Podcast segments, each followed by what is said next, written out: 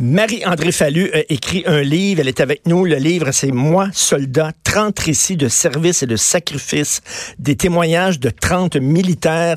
Un livre que j'ai adoré euh, parce que j'ai énormément de respect pour les militaires. Moi, je, quand je vois des militaires, je, je, lève mon chapeau, même si j'ai pas de chapeau, mais je trouve qu'on leur doit énormément de respect.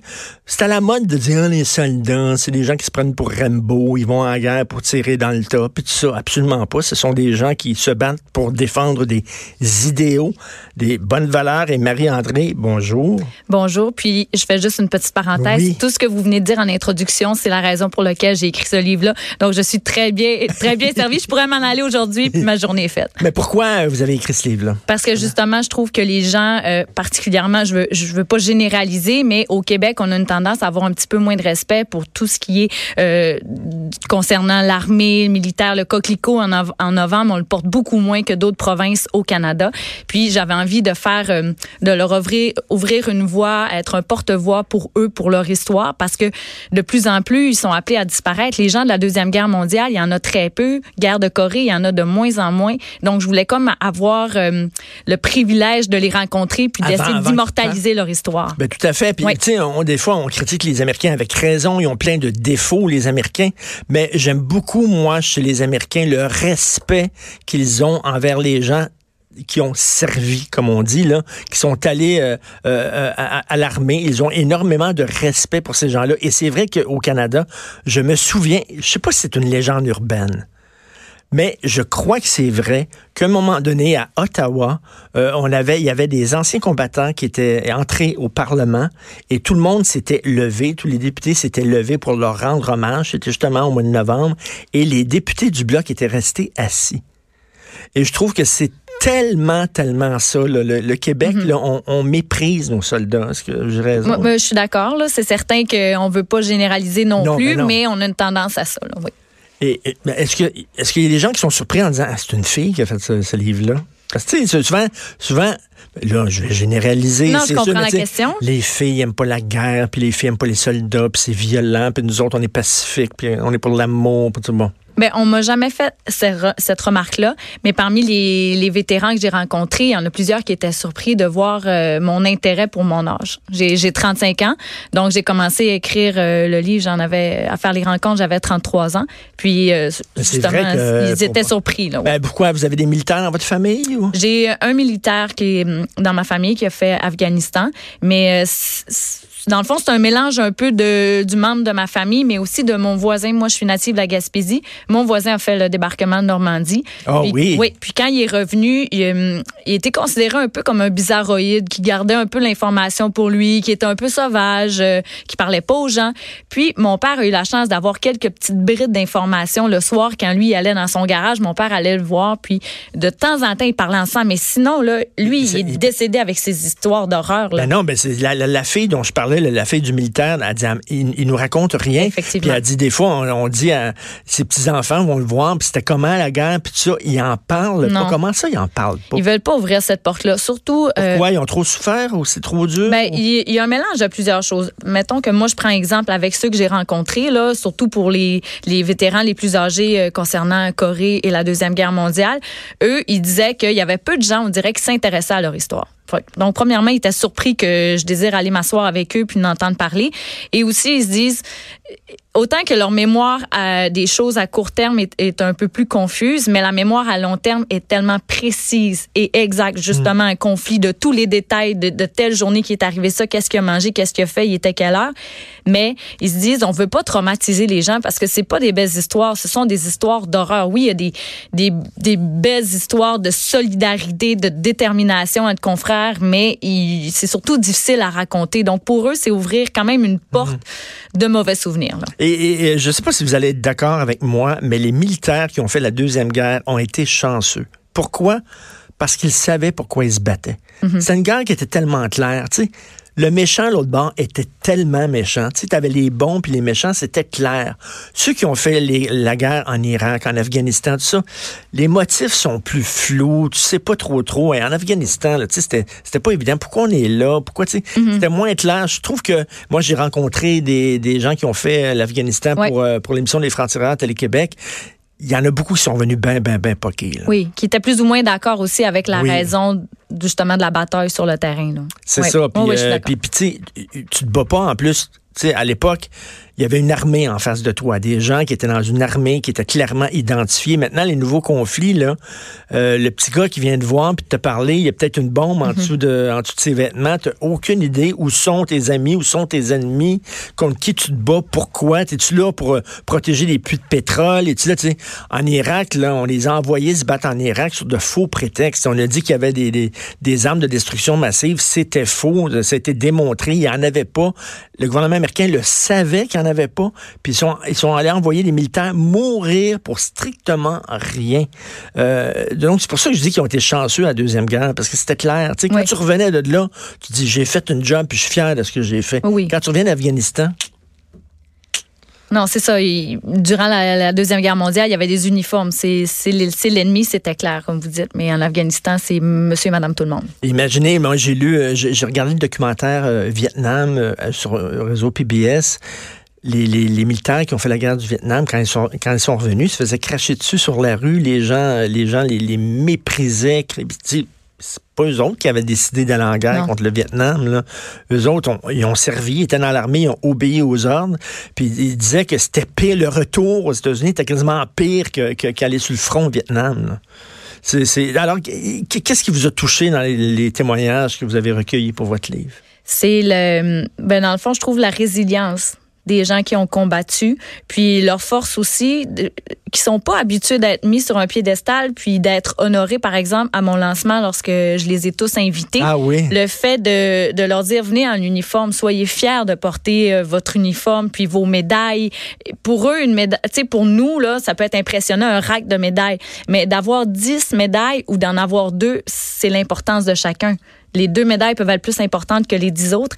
Mais euh, pour eux, ça les, ça, les a énormément aidés aussi, ceux qui souffraient d'un syndrome de choc post-traumatique. Parce qu'il y en a que vous avez rencontré? Énormément. Je dirais 80 ah oui? oh, oui, 80% Puis pour eux, euh, après ça, euh, avec le suivi, avec leur psychologue, disaient que c'était vraiment bon pour eux dans leur cheminement de faire, euh, d'avoir participé à ce livre-là parce que ça les a comme libérés du genre, moi, mon histoire, elle m'appartient plus parce que je l'ai partagée avec des gens que je ne connais pas qui vont la lire.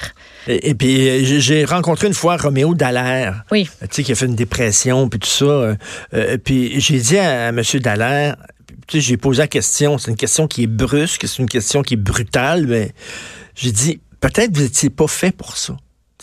Ah oui. Vous, avez, vous avez craqué, puis tout ça. Peut-être vous n'étiez pas assez solide pour être soldat, puis tout ça. Il a figé pendant trois secondes, puis il est parti à rire. Puis il a dit, personne n'aurait pu endurer ce que j'ai vu, monsieur, monsieur Martineau. Il dit, il dit des, montagnes de cadavres. Et j'entends encore le bruit des, des, des, des, cadavres qui glissent les uns sur les autres, comme, un, comme un poisson là, qui glisse sur un autre poisson. Là. Et il dit, voyons donc.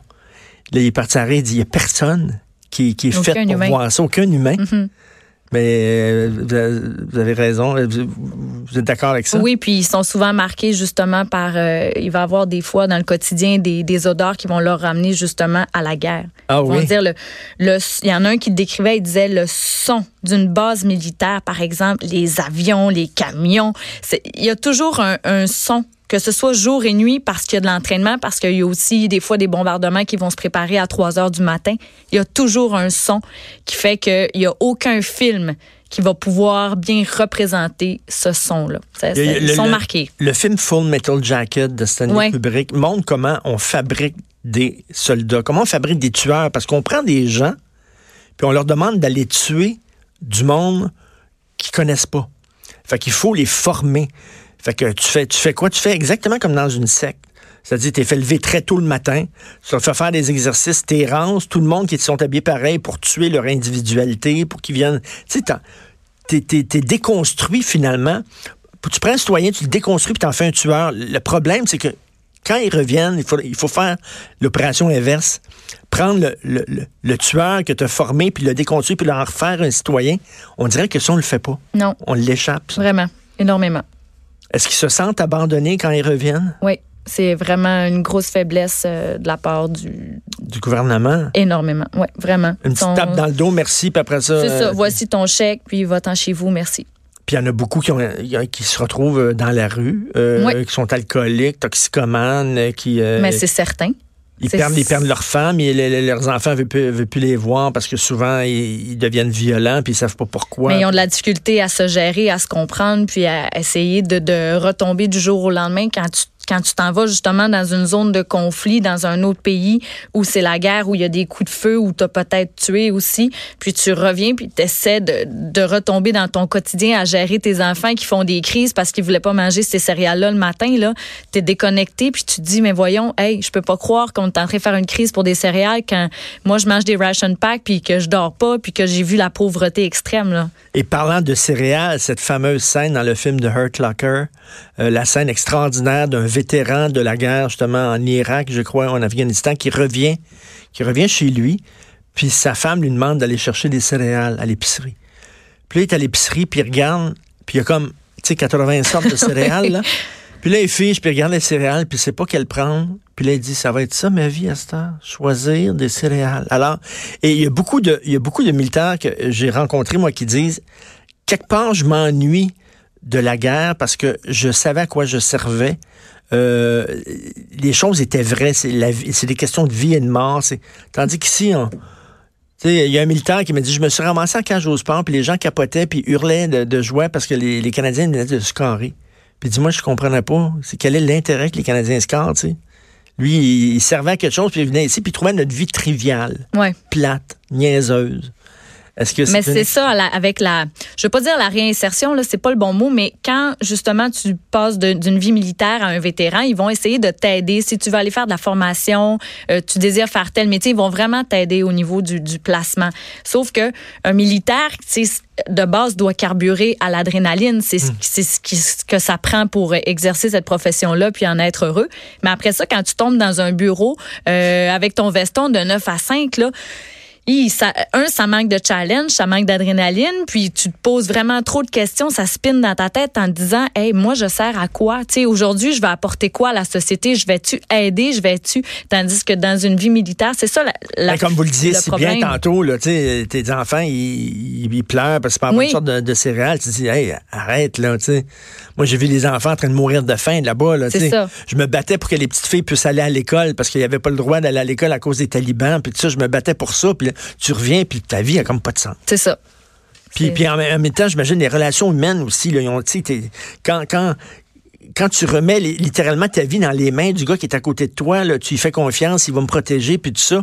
C'est une relation extrêmement importante puis très proche. Quand tu reviens ici, les relations humaines sont comme oui, on est plus individualiste et aussi dans le justement dans vivre dans la société pour quelqu'un qui, qui a vécu la guerre. Euh, des fois, il peut aller dans un événement, dans un, restaurant pour une soirée, un anniversaire, il y a un ballon qui pète. Ben lui, il peut entendre le bruit de d'autres ah, choses, puis là, ça le fait détimer, si on veut, déclocher, puis là, il va falloir qu'il quitte l'endroit parce que là, ça s'en va être une crise d'angoisse. Le membre de votre famille qui est allé en Afghanistan, il est revenu comment? Il est revenu à Moshe. Dans le fond, lui, c'était un policier militaire de profession. On comprend pas pourquoi il est encore en vie. Il devrait pas être en vie. Il a été euh, tiré par un sniper afghan ah, euh, à la tête. Il a des, il a été sauvé in extremis. Puis, euh, dans le fond, il y a des fragments de casque qui sont logés dans son cerveau. Il a été opéré en Allemagne. Il a été transféré à Québec. Aujourd'hui, évidemment, il peut plus travailler ou quoi que ce soit parce qu'il y a énormément de séquelles à la suite de cet accident-là. Mais c'est le genre de gars que il disait si je devais revivre ça, je le referais demain matin. Et là, votre livre est passionnant. Moi, soldat, rentre ici de service et de sacrifice aux éditions de l'homme. Vous devez absolument lire ça. Puis là, vous êtes en train de travailler sur comme l'équivalent avec des policiers. Oui. OK. Vous tripez sur les gars quoi, qui côtoient le danger, les machos, les tosses. Non, pas du tout. Cette fois-ci, c'est parce que mon mari est policier. Puis j'ai la chance d'entendre des, des, histoires rocambolesques. Il est policier au centre-ville de Montréal, donc de l'action, puis euh, de la variété, j'en reçois. Puis souvent, les civils autour de nous qui ne sont pas policiers veulent toujours avoir des histoires. Hey, qu'est-ce qui s'est passé? Ben qu'est-ce que tu as vécu? C'est vraiment, euh, c'est le fun d'entendre. Là, je me suis dit, hey, il y a un intérêt pour ça. Donc, j'ai envie de partager des appels marquants, mais qui vont dans tous les sens, mais qui rejoignent aussi toutes les régions du Québec. Mais parler des policiers qui vont vous raconter les anecdotes qu'ils vivent, tout ça, il faut avoir le feu vert des, services de police. J'imagine ça, c'est pas, c'est pas C'est complexe. C'est complexe parce que c'est pas une collaboration facile, ouais. Puis pour plusieurs raisons, des fois, des gros dossiers, euh, ça peut être encore en cours. Il peut avoir un, cet appel-là peut être en déontologie. Donc pour X raisons, où le policier peut être sous enquête, donc on peut pas en parler. C'est un monde très fermé. hein. Les, les polices, les policiers se tiennent avec des policiers, les femmes de policiers se tiennent avec des femmes de policiers. C'est un monde assez fermé. Vous êtes une femme mais, de policier. mais souvent, là. les policiers, euh, policiers policières sont en couple ensemble. Moi, je suis une des bizarroïdes très rares qui est pas policière. Souvent, on me demandait au début de ma relation euh, à quel poste de police que tu travailles. Vous auriez aimé? Euh, non. Non, je- Non? Je, je suis extrêmement curieuse, mais je suis peureuse. Est-ce que vous posez des questions à votre mari quand il revient? Comment était ta tout temps. journée? puis Tout le temps. Ah, je suis fatigant. Oui, puis Ouais, il ouais. veut pas en parler Non, ou quoi? il, est- ben, il trouve ça intéressant que ça m'intéresse. Parce que euh, veux, veux pas quand quelqu'un s'intéresse à ce que tu fais, c'est toujours le fun de partager des histoires là. Mais euh, non, j'adore ça. Puis j'ai eu la chance de faire ce qu'on appelle des cobras, d'aller faire un stage. Ah oui. Oui, euh, ça j'adore ça. Une fois, je suis allé, j'ai- un ami, ben, pas un ami, mais une connaissance euh, qui, qui est policier, puis il a eu 40 ans, puis il m'a invité à son, son party d'anniversaire. Puis je suis allé là, puis c'était rien que des policiers. Une soirée extraordinaire. mais extraordinaire. Les affaires qu'ils me racontaient, je capotais. là. Ils ont des histoires incroyables. Ouais. Quand il part, votre mari, le matin, est-ce que vous avez peur? Euh, ben, dans un sens, oui, il y a un risque. Mais dans un autre sens, je me dis, s'il devait mourir en devoir, là, euh, il va avoir vécu de sa passion toute sa vie. Vous dites ça? Ouais. Ça, que vous êtes faite forte? Mais euh, vivre de d'être passionné de son travail, il y a peu de gens qui ont la chance de le vivre. Donc, si c'est ça que ça prend, je serais énormément attristée. Là, je parle pas comme si euh, ça me faisait rien, là. Mais au moins, il aura vécu toute sa vie avec une passion. Je préfère qu'il fasse ce métier-là, qu'il fasse un autre métier qui est moins risqué, mais qui peut mourir d'un accident d'auto en se rendant au travail le matin. Ouais, il parlait des policiers. À ce party-là, j'avais dit, tu sais, il y, a- une- rumeur qu'une vedette s'était fait arrêter au parc La Fontaine avec un, un jeune, ça. Puis euh, c'est une rumeur, ça. Puis le gars, il dit, c'est moi qui l'ai arrêté. Le policier, il, m'a tout tout raconté. C'est moi qui l'ai arrêté. C'est vrai. En tout cas, écoute, une- des histoires de police, j'ai très hâte. On va lire ça quand? Euh, normalement, ça devrait sortir à l'automne 2020 aux éditions de l'Homme. OK, puis après, militaire puis policier, ça va être quoi? Ah ben là, je vais prendre une petite pause parce que ça, c'est mon à temps perdu que je fais ça. Mais euh, si j'ai d'autres idées qui vont émerger, on, on verra pour la suite. Ben bravo, Marie-André Fallu, auteur du livre Moi, soldat, rentre ici de service et de sacrifice. Merci beaucoup. Merci. On s'en va tout de suite à la pause vous écoutez Politiquement Incorrect.